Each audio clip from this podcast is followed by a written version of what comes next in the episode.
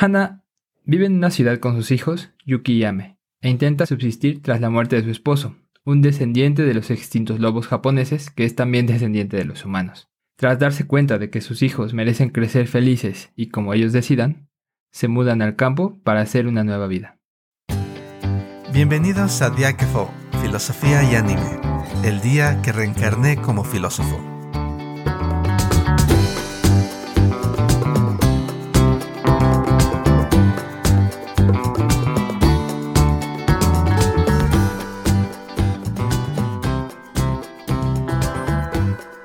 Hola, ¿qué tal? Bienvenidos a un nuevo episodio donde vamos a platicar de una película muy interesante y yo diría entrañable y familiar. Okami Kodomo no Ame to Yuki. Los niños lobo, Ame y Yuki. Pero primero, ¿qué tal Javier? ¿Cómo estás? Pues me encuentro bien, Aquiles. Como siempre, alegre por tener una conversación muy emocionante sobre una película que conmueve el cocoro, pero también este te tiene en una constante emoción. Y pues también aquí tenemos a nuestro querido amigo Lalo. ¿Cómo andas, Lalo? Hola, ¿qué tal, Jafa? Hola, ¿qué tal, Aquiles? Pues me encuentro bastante bien, emocionado por platicar hoy sobre esta gran película que da mucho que pensar y que seguro les va a gustar si es que aún no la han visto. Sí, totalmente de acuerdo. Es una, es una de esas películas que creo que son bastante accesibles para cualquier persona, incluso cuando no estés metido en el anime. De ese sentido me recuerda a, algunas películas de Ghibli que creo que puedes ver y no necesariamente tienes que estar en, en esta onda de, del anime, de la fantasía, de los poderes, chicas mágicas y demás, sino más bien se ve como una película, no sé si llamarlo así, de fantasía realista, fantasía de este mundo, eh, que hasta cierto punto me recuerda a alguna de las películas de Hayao Miyazaki. La película abre precisamente con una frase. Esta es una historia difícil de creer, pero es verdad. Y es el relato de, de una de los niños lobo que empieza a relatar la historia de, de, su madre y en cierta forma es la historia de la madre que vemos en el póster de la película y también es la historia de sus hijos. Y a lo largo de toda la, de toda la película está esta narrativa en el sentido de que es la historia de una persona que empieza cuando ella conoce al que se va a convertir en su esposo en la universidad. Vemos esta escena donde ve a alguien diferente en el salón y lo persigue y le habla y se empiezan a conocer y empieza la historia de esta familia. No sé qué ideas les, les traiga, cómo abre esta historia y en general si eh, en términos de de, de, audiencia quizás más, más amplia que, que parte del anime del que hemos estado hablando. Y este aspecto como más de crónica familiar que tiene esta película. Bueno, creo que hoy voy a comenzar hablando sobre el género de la película.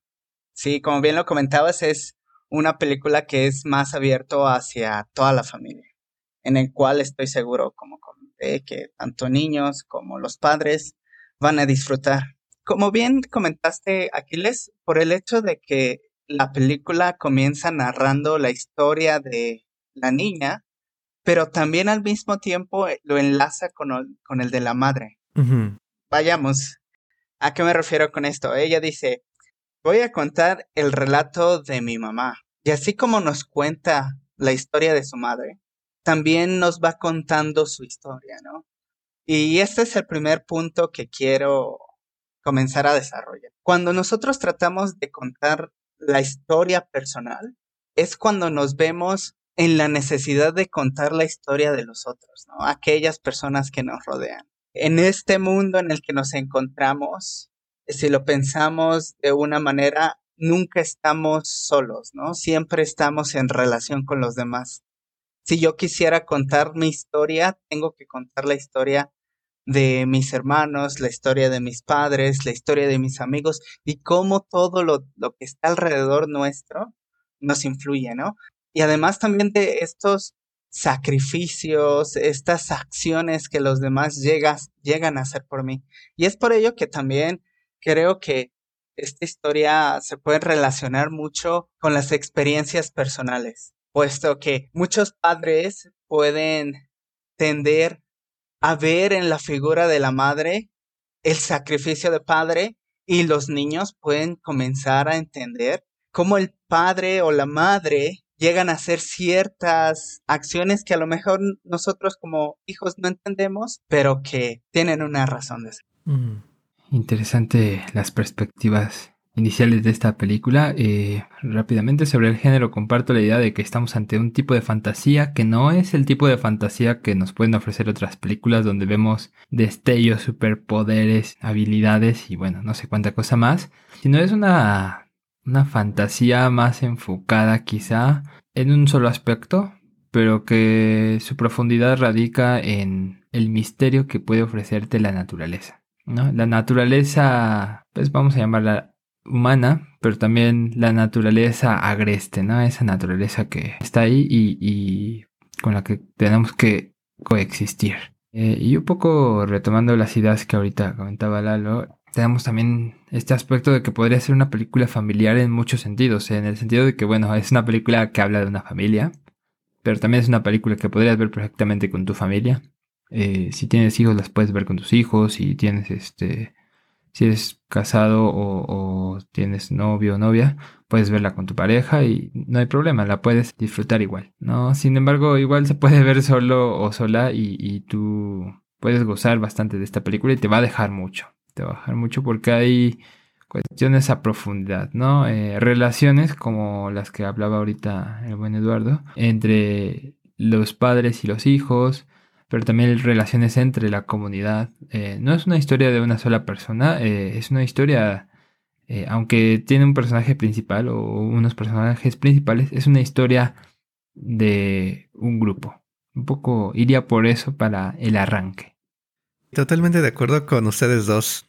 Esta es una película sobre un grupo humano, pero algo interesante es que empieza como una película sobre individuos que se encuentran. En ese sentido, la película creo que es fácil identificarse cuando abre la película y ves a estas dos personas que están conociéndose, que están buscándose y que de alguna forma están eh, solos hasta ese momento, en el sentido de que ella es estudiante, él nada más va a la universidad a tomar clases de oyente, no, no es estudiante oficialmente inscrito, y se empiezan a juntar, se empiezan a ver, cada uno en, haciendo sus cosas, pero empiezan a tener una, a formar un grupo. Y eso se me hace interesante sobre todo cuando él revela, por cierto que nunca sabemos su nombre, eh, el, el nombre de, de esta persona al que conoce Hannah. Hannah es el nombre de la protagonista sobre quien se centra la historia, digamos. Entonces, esta persona a la que conoce Hannah, nunca sabemos su nombre. Este joven misterioso al principio, pero que le dice que él ha crecido solo, cuando por fin le cuenta su historia, porque tiene miedo de, de revelar lo que es. Él es alguien diferente. Tiene sangre de lobo, de los lobos japoneses, y llega el día en que por fin se anima, después de cierto tiempo, creo que ya llevan viéndose, por fin se anima a revelar, a mostrarse como es. Eh, y esta parte es interesante. Bueno, es, es muy breve en la película este momento. Hay otros que tratan más extensamente, pero es interesante en el sentido de que los individuos se vuelven, se vuelven grupos, se vuelven comunidad en el momento en que él puede revelarse tal como es, mostrarse tal como es, frente a Hannah y ella lo acepta. No le tiene miedo a pesar de su apariencia, de su transformación en este momento. Eh, bueno, entonces esa idea era cómo se encuentran y se vuelve en grupo, pero al mismo tiempo que se vuelve en grupo, ella adquiere esta separación que él tiene respecto del mundo humano, porque nadie debe de enterarse que él es un lobo. Entonces, por lo tanto, ella también empieza a vivir aparte.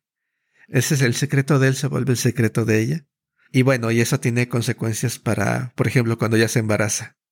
Y, y aquí lo, aquí quiero dejar esta parte a ver qué, qué piensan de este encuentro, esta revelación de, de secreto que se vuelve secreto compartido y la formación de esta, de este pequeño grupo humano que, que ya habían mencionado. Sí, tienes toda la razón, Aquiles. Y me gustó mucho esta frase que acabas de acuñar, esta, y lo voy a repetir porque me gustaría comentar un poco más sobre ello. Eh, los individuos se vuelven comunidad cuando el otro es aceptado tal como, cuando el otro se puede mostrar tal como. Y esto también sucede, ¿no? No recuerdo, y no les voy a decir en qué parte de la película para que no se las spoile. Sin embargo, es, esto pasa con Yuki, ¿no? Cuando ella por fin revela su identidad a su amigo Zoe. Creo que también uno de los, de los problemas que también plantea la película con respecto a esto es la aceptación de uno mismo, ¿no? Eh, lo que pasa con Yuki es que ella no se atreve e incluso rechaza, ¿no? Rechaza esa condición que tiene de ser una niña lobo, ¿no? Ella dice, nunca más me voy a convertir en lobo y voy a ser humana. Creo ver aquí dos figuras. Primero, la figura del rechazo de sí mismo, que para poder mostrarnos ante el otro es necesario esa aceptación de uno mismo, ¿no? El primero decir, soy esto con estas debilidades, con estas virtudes también, y me muestro ante ti tal como soy. Pero también se me aparece esta figura del rechazo de lo natural en el humano, ¿no? Nosotros sabemos de cierta manera que pertenecemos al mundo animal, sin embargo, construimos una barrera entre nosotros, ¿no? Nosotros, los humanos, no somos animales. Rechazamos esa parte cuando, sin embargo, si analizamos todas nuestras conductas, si llegamos a tener esos pensamientos, entre comillas, irracionales que los animales tienen, que sin embargo, si nos ponemos a pensar y si nos ponemos a observar un poquito más cómo el mundo animal funciona, vemos que ellos también tienen reglas, funcionan de una manera incluso más consciente que la que nosotros somos. Nada más pongamos como ejemplo el calentamiento global. El calentamiento global. Yo creo que los animales e incluso los microorganismos que se encuentran ahí afuera comienzan a actuar de cierto modo para reducir esto. Y en cambio, el ser humano, el ser racional, no ha dejado de consumir, no ha, no ha dejado de hacer ciertas cosas para que esto reduzca. Entonces, esta división entre lo que es el ser humano y el ser animal creo que se muestra ahí en el, en el personaje de Yuki. La, pregunta que dejo sobre la mesa es, ¿es realmente que el humano es un ser más racional que el animal? O, y también la pregunta de cómo podríamos aceptar esta dualidad que yace en nosotros. Pues retomando un poco la pregunta que planteabas ahora, Aquiles, acerca de qué es lo que está oculto, ¿no? ¿Qué es lo que no se dijo? ¿Qué es lo que Hannah se pregunta durante mucho tiempo de la película, ¿no? Este, ¿por qué no me dijiste cómo creciste, ¿no? ¿Por qué no me dijiste cómo hacer las cosas? Bueno, tiene una doble dimensión. Por un lado, está la figura de la madre que tiene que criar por sí misma a sus hijos. Eh, es una mujer que tiene que ser fuerte y que, bueno, además tiene lo voy a llamar así, un lema de vida. Un lema que está asociado con su nombre y con la forma que heredó de sus padres, ¿no? Este, ella nos dice que no importa si pasas por dificultades o por sufrimientos, siempre hay que estar sonriendo, quieras o no quieras hacerlo. Y es a partir de que vas a estar en esa actitud sonriente que siempre vas a poder superar lo que sea, ¿no? Y bueno, es constante, ¿no? Constante ese, eh, esa actitud, hasta en los peores momentos, en los más tristes, la ves con una sonrisota en la cara, ¿no? Y así hace frente a las situaciones y llega al punto culminante, ¿no? Que podría ser, eh, brinda cierta libertad a sus hijos, ¿no? Que era uno de los deseos tanto de Hannah como de su esposo Lobo, que sus hijos crecieran como quisieran, pero felices. Eh, bueno, eso por un lado, ¿no? Por otro lado, lo oculto que también encontramos en eh, la figura del lobo y bueno, que también encarnan, como bien identificaba ahora Lalo, estos niños lobos, es eh, una dualidad entre lo que es humano y lo que es natural, ¿no?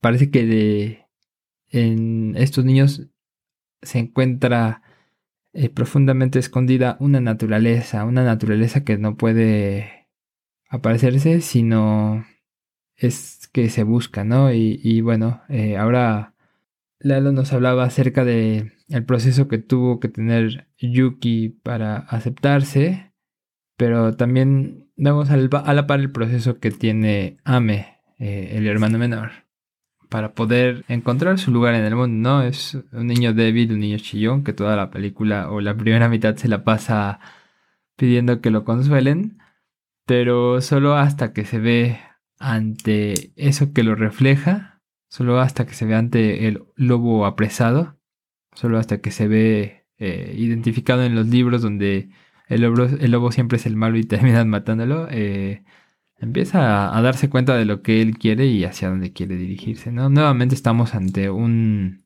una cuestión identitaria, ¿no? ¿Qué somos? Eh, bueno, en el caso metafórico que nos ofrece la película, pues bueno, está ahí, este, somos niños o somos eh, lobos, ¿no? Pero en un sentido quizá más amplio, podríamos decir que también está inserta esta dualidad eh, en la cuestión humana, ¿no?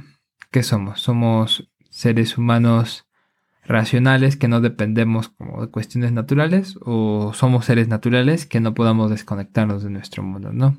Yo creo que es parte de la profundidad de esta película. Por ahora lo dejaré por aquí.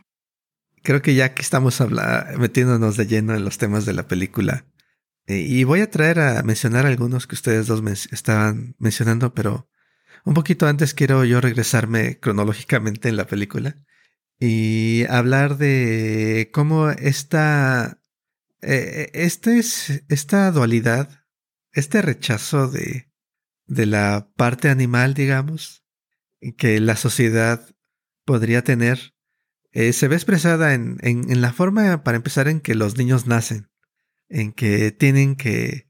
A Hannah, la mamá, cuando se embaraza, no puede ir al hospital. O al menos siente que no puede ir. ¿Qué tal si nace como lobo su hijo, no? O su hija.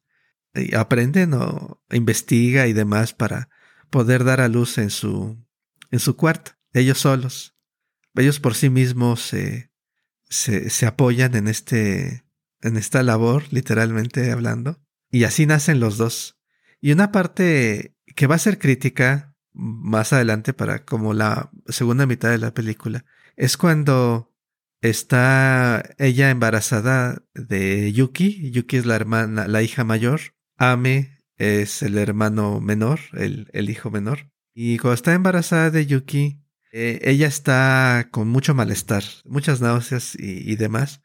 Y entonces el padre, que realmente nunca sabemos su nombre, nada más lo dejo por ahí, sale y regresa con un faisán, creo yo, un tipo de, de ave grande, como puede ser como cisne, eso, pero creo que es un faisán. Parece más bien. Ajá. Y lo cocina, lo prepara para ella, un faisán que él cazó, y, él llega cubierto así de plumas, porque parece que lo fue a cazar en su forma de lobo. Y él llega y lo cocina y esa comida le cae muy bien.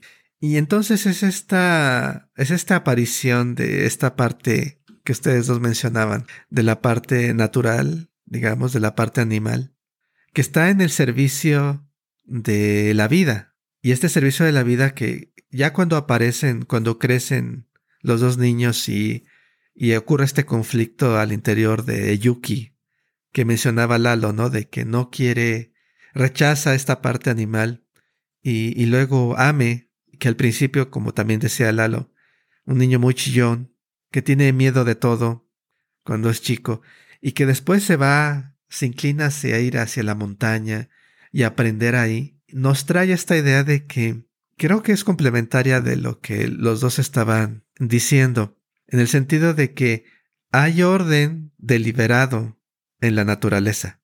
En la parte animal en la parte no humana, en todas estas criaturas vivas hay intento deliberado, no hay quizás esta racionalidad deliberativa o esta intencionalidad que se puede vocalizar, expresar en palabras, digamos, pero hay una búsqueda de orden, de equilibrio, como decías tú, Lalo, eh, los animales intentan encontrar un balance, intentan restaurar el orden. Y también lo vemos en, estas dos cosas, en el, en el hecho de que como lobo, el padre busca la forma de ayudar a, a, su esposa al malestar que tiene. El niño Ame busca cómo contribuir y restablecer el equilibrio en una naturaleza que está siendo dañada mucho más adelante en la película por las lluvias. Pero bueno, a ver, esta, esta idea se me hace interesante y lo quería cerrar que precisamente es esta esta acción de usar esa parte animal para ayudar a su esposa tiene estas consecuencias cuando resulta que el padre muere, porque está ahora embarazada de su segundo hijo, de, de Ame, y de nuevo tiene este malestar, entonces él se va a casar de nuevo, pero resulta que, que muere en el trayecto. Y es trágico, ¿no? Cómo llega la Hannah y ve cómo lo recogen los del camión de limpia, básicamente, al, al cuerpo del lobo. Este, lo recogen como basura, ¿no? Este, esa, recalcando esta diferencia otra vez entre, entre lo humano y lo animal y cómo lo valoramos. Interesante se ha tornado la discusión. Me, gusta esta imagen, esta última imagen que nos trajiste a colación, Aquiles, este de cómo el camión de la basura recoge el cuerpo del, recoge el cuerpo del esposo de Hannah, ¿no? Del papá de los niños. Y pues esto tiene que ver, como ya lo, bien, ya lo habían comentado, con el hecho de que no hay respeto, ¿no? No hay un respeto tal cual por la naturaleza. Y es ahí también en donde quiero ahondar un poco más sobre esta, esta idea central que también la película nos que es eh, esa diferencia entre lo humano y, lo natural, lo, animal. ¿Qué es lo que pasa con Ame cuando va creciendo, no? Él, él va encontrando el por qué, ¿no? Eh, él va encontrando su vocación, llamémosle así, hacia la naturaleza. Pero al entender esta vocación hacia la naturaleza, entiende que hay un respeto, ¿no? Que, que hacia la naturaleza, más que un miedo, debe de haber un respeto. Y este comentario me trae a colación cierta escena, no sé si ustedes recordarán, cuando Hannah está buscando a Ame y se encuentra a un oso. Este enfrentamiento entre el oso y el humano, entre lo animal y el humano, en el cual Hannah este, se encuentra completamente llena de miedo, perpleja ante la gran presencia del oso, ¿no? Y es que, qué imagen natural no nos trae esa inmensidad, ¿no? Es, es espléndido todo aquello que es natural que se nos presenta. Y lo que hace Hannah eh, es simplemente quedarse parada y, hay dos eh, sentimientos ahí, creo encontrar. Primero el sentimiento, como ya bien lo dije, de esta inmensidad, de esta grandeza que la, la naturaleza nos trae a colación. Y también el del respeto, ¿no? Si la naturaleza nos debe de enseñar algo es a respetarla, ¿no? Si, si yo no le hago nada al oso, el oso no me va a atacar. Muchas de las veces suele suceder esto. Lógicamente sabemos que también hay instintos, instintos que no son controlables. Pero siempre está este, este respeto, ¿no? Eh, hacia la naturaleza.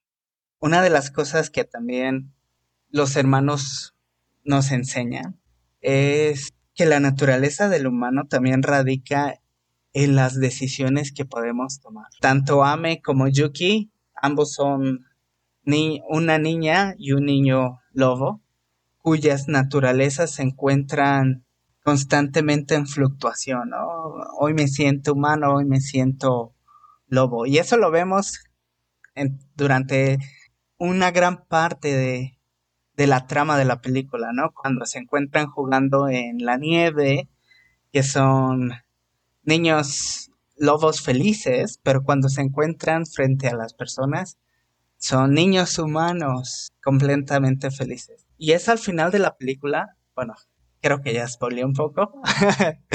y ya es hacia el final de la película, ya cuando ellos comienzan a decidir qué es, qué es lo que les gusta, ¿no? Y eso también creo que es, eh, la película nos enseña eso, ¿no? Que muchas de las cosas y el cómo nosotros nos percibamos es a través de las decisiones que tomemos.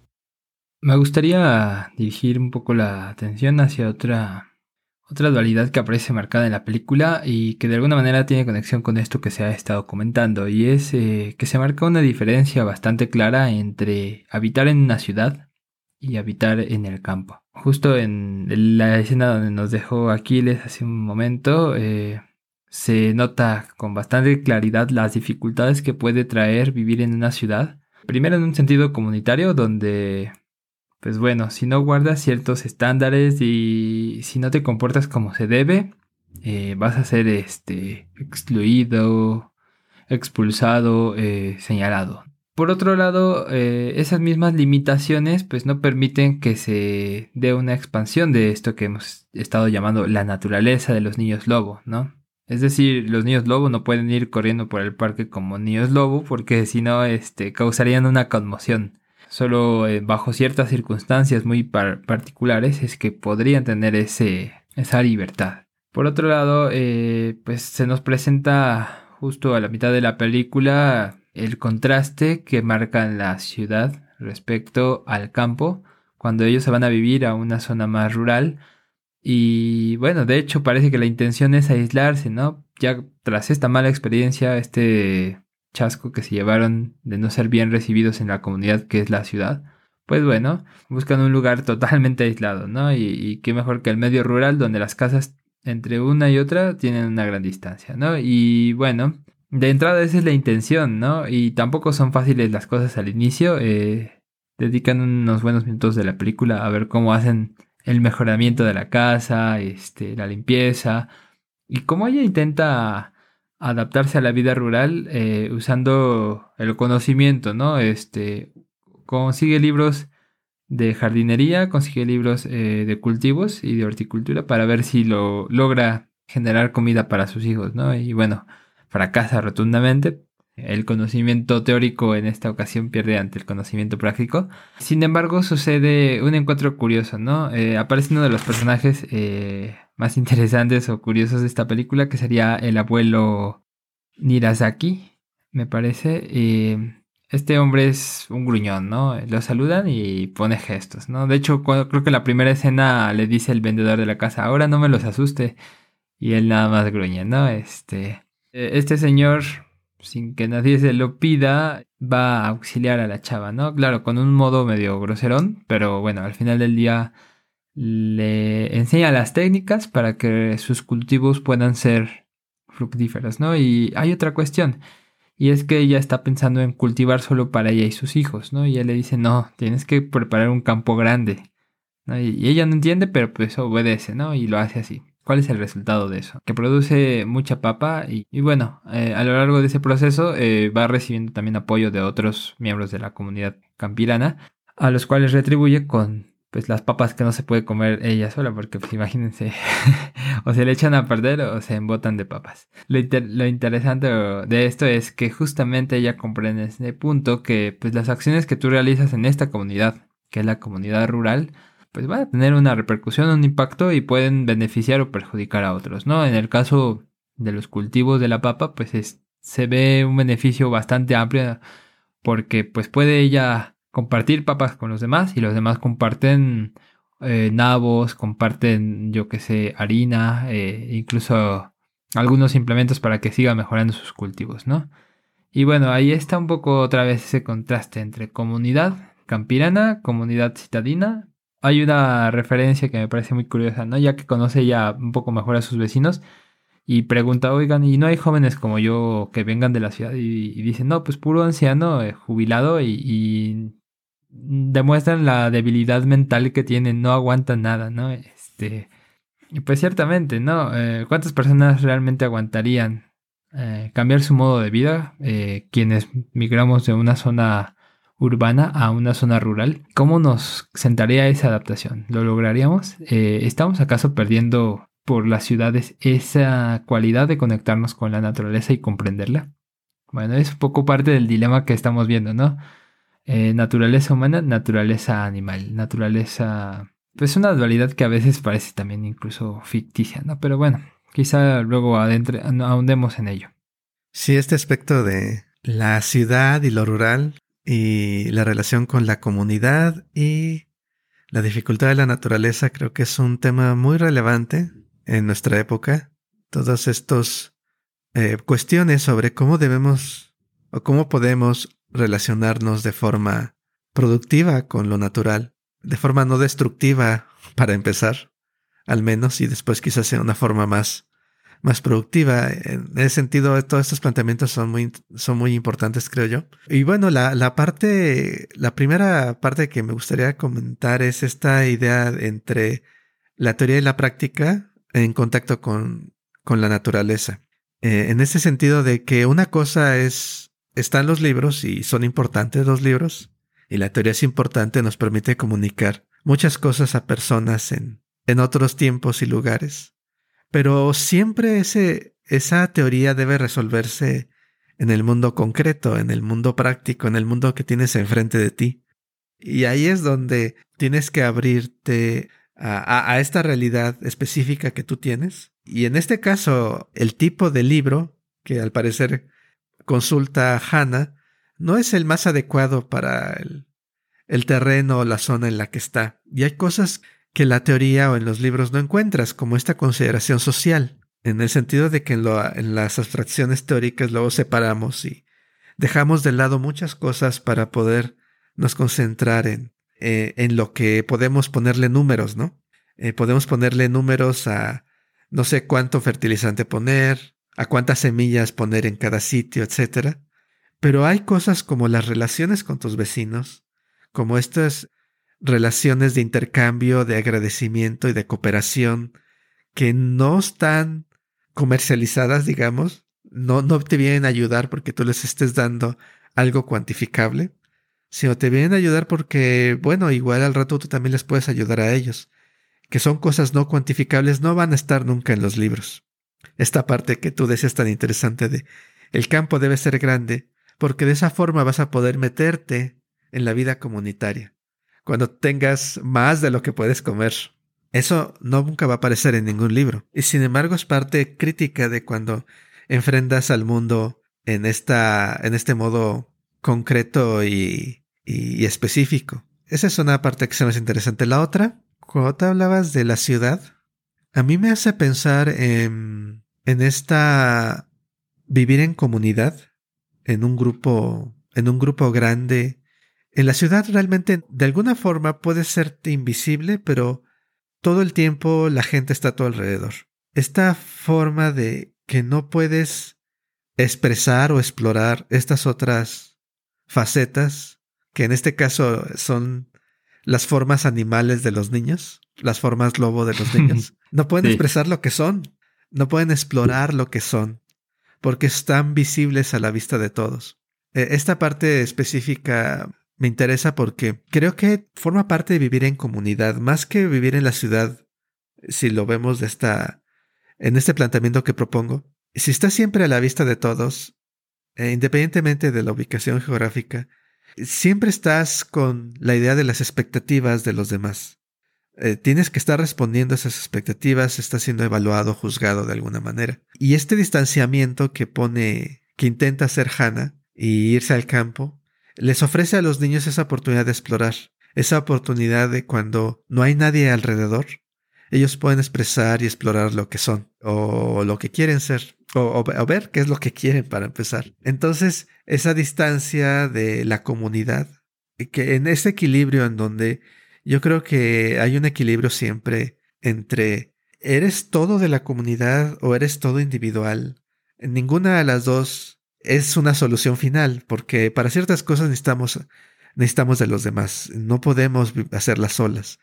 Eh, pero la comunidad también puede cerrar formas de, de, expresar y formas de ser porque no las acepta o simplemente no son, no son comunes, no son normales. Y necesitas ese espacio en donde tú puedas explorar por tu cuenta estos intereses individuales. Es decir, o sea, podemos imaginaros una comunidad que acepte todo lo diferente, pero los cambios sociales siempre tardan tiempo. Entonces, si voy a esperar a que la comunidad acepte mi, a la sociedad acepte, no sé, mi afición por el anime.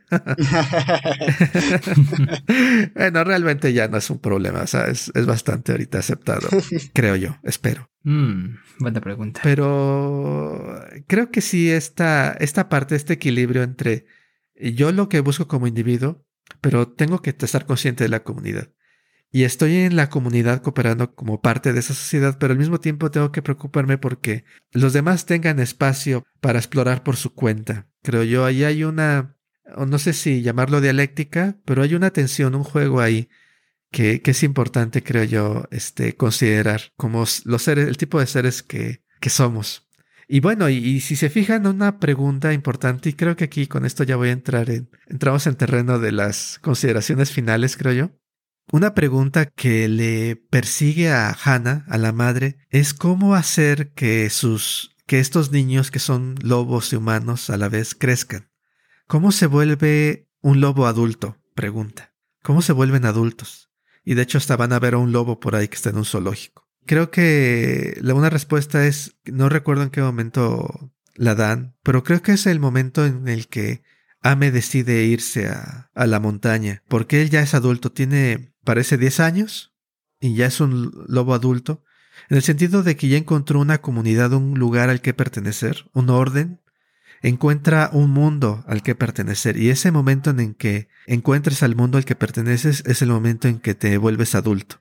Es un mundo no nada más en el que vives, sino es un mundo en el que eres responsable. E, este mundo al cual perteneces no es un mundo simplemente en el que estás ahí, inmerso, sino es un mundo del cual eres responsable. Un mundo al cual respondes y ese mundo te responde a ti. Y en ese momento en que encuentras ese lugar, es el momento en que te vuelves adulto. Es en el que encuentras un lugar al cual pertenecer. Has traído una buena imagen, creo que para ir terminando esta plática de hoy. Me gustaría proponer la siguiente división. Además de claramente que no podemos tomar estas consideraciones tan cortantes, sin embargo, sí me gustaría que se pensara de esta manera, ¿no? Como ya bien dijeron, la comunidad es distinto o el vivir en un pueblo es distinto de vivir en la ciudad, ¿no? El vivir en el campo nos permite pensar a la comunidad de una manera distinta mientras que vivir en la ciudad, creo que no, pensamos tanto en una comunidad tal cual. Y déjenme explicar un poquito la diferencia que veo, ¿no? Estos sentimientos que evoca la comunidad, eh, a mí me evoca un sentimiento de preocupación por el otro, ¿no? E, el hecho de este ayuda por el otro tiene que ver por el, pues nos encontramos unidos, estamos unidos. Y lo podríamos relacionar un poco también con, con el tema que ya habíamos comentado con anterioridad, con el de la naturaleza. Nos entendemos como un uno mismo, somos parte del uno. Y cuando pienso en la ciudad, esto me evoca un poquito más a la idea de sociedad, ¿no? Que tendría que ver más con los derechos civiles que un individuo tiene, ¿no? Individuo. Ya es eh, el pensar a la persona en solitario, ¿no? Y como ya bien lo comentaron, ¿no? Cuando vivimos en la sociedad tenemos esa manera de que nos podemos excluir. Sin embargo, en la, en la comunidad como que hay un sentimiento de pertenencia. Y nada más traigamos un ejemplo de nuestro día a día, ¿no? Cuando vivimos en, en la ciudad, puede ser y realmente no, conoce, no conozcamos ni siquiera al vecino que vive al lado o el que vive enfrente, ¿no? Muchas de las veces realmente no nos importa quién vive al lado nuestro. Sin embargo, en la comunidad tiende a pasar que todos se conocen, ¿no? ¿Por qué? Porque hay una preocupación no nada más de con quién vives, sino de hay una preocupación por el otro. Creo que en la comunidad nos preocupamos por el otro y en la sociedad vivimos con el otro. Estamos con el otro nada más. Me parece que el último comentario que hiciste, Aquiles, es muy acertado y creo que hoy en día lo podríamos aplicar en muchos casos y hacer una crítica desde esta noción, ¿no? De que ser adulto es ser responsable, ¿no? Eh, muchas de las veces tendemos a hablar de la adultez a partir de cierta mayoría de edad, pero que sin embargo no desarrollamos ese sentido de responsabilidad con lo que nos rodea, ¿no? Creo que es a partir de esta adultez, esta mayoría de edad, que en cambio todos nuestros instintos de egoísmo, nuestros instintos de, ah, de querer acaparar ciertas cosas, de, de arrollar en un sentido de, de ir hacia el frente, no importando quién se encuentra enfrente de mí, se desarrollan más incluso, ¿no? No, no, no desarrollamos esa capacidad de pensar sobre las consecuencias de nuestras acciones y se me hace muy genial eso. Nada más un pequeño comentario para hablar sobre Hannah, que creo que también juega un, un rol muy importante, que claramente, de hecho, de hecho Yuki dice, esta es la historia de mi madre, entonces ella habla sobre la madre. Eh, nada más rapidísimamente me voy a regresar al parto, que como bien lo comentaron, ella decide tener el parto en su casa, puesto que no sabe cómo reaccionarían los demás al ver si su hijo es un niño o si es un lobo, ¿no? Me trae el sentimiento de responsabilidad y de autosacrificio por la cual la madre está hecha a ser para que su hijo se encuentre bien, ¿no? Porque ella misma lo sabe, ¿no? Ella misma sabe aquellos riesgos que contrae el poder dar a luz en su casa. No nada más para el bebé, sino también para su propio cuerpo. Este amor de autosacrificio que ella como madre está dispuesta a dar por la vida de sus hijos. Creo que eh, muchas de las veces hoy en día tendemos a pensar en nosotros mismos cuando se trata del amor.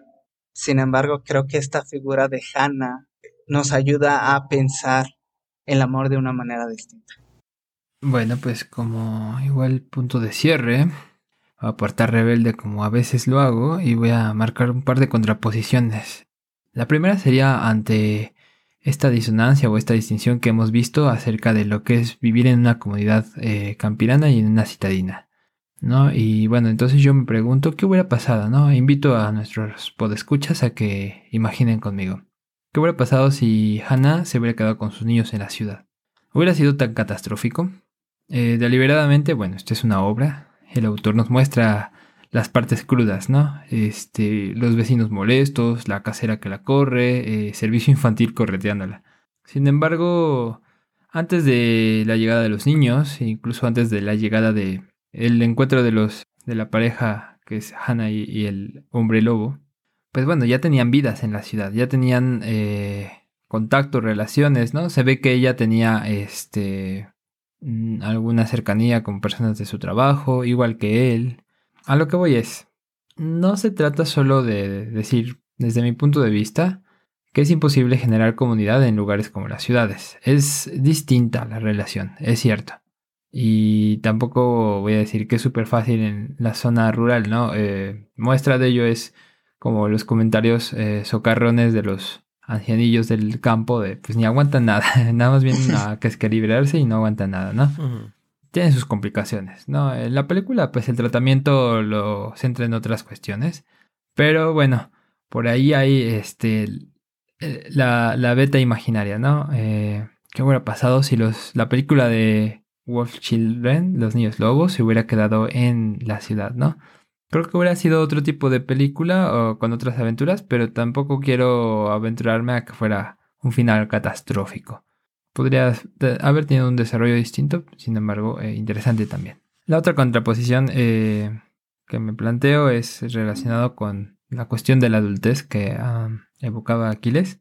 Y bueno, creo que hay una contraposición entre el acelerado crecimiento de los niños, que de unos minutos a otros ya son todos unos adultos. De hecho, se ve esa escena, ¿no? Donde está Hannah acariciando a su hijo Ame como si fuera un niño y de repente se da cuenta que ya es todo un adulto, ¿no? Ya es, muy alto y es fuerte. Y, en términos de lobos, pues sí, ya es, es todo un adulto lobo. Y por otro lado, la niña Yuki eh, ya ni está niña y de hecho ya entra, entra a la secundaria y se va a vivir independiente, ¿no? Este, algo que bueno, no sé eh, en cuántos países pase, pero parece que en esa región de Japón, al menos en la de la película, sí. Los niños se pueden ir a vivir en la secundaria ya a sus cuartos, eh, independientes de sus papás. Interesante perspectiva, ¿no? un aceleramiento curioso que nos ofrece la película pero que también se contrapone con los papás. Es decir, al inicio de la película, es cierto, los, identificamos como sujetos un tanto solitarios, pero ambos parecen ser inmigrantes, ambos parecen ser personas que llegaron a la ciudad de una migración, ¿no? Y ya llegaron adultos, no llegaron niños. También vemos cómo Hannah toma la decisión de volverse a mudar a una, a una zona rural, ¿no? Entonces, creo que ahí también hay una evidencia de que incluso en la vida adulta puede haber fluctuaciones, ¿no? Es cierto que está la idea bonita que eh, plantea el, hombre lobo, ¿no? A mí me gustaría tener una casa y llegar a ese lugar para que me digan, Ocarina Sai, ¿no? Eh, bienvenido de vuelta.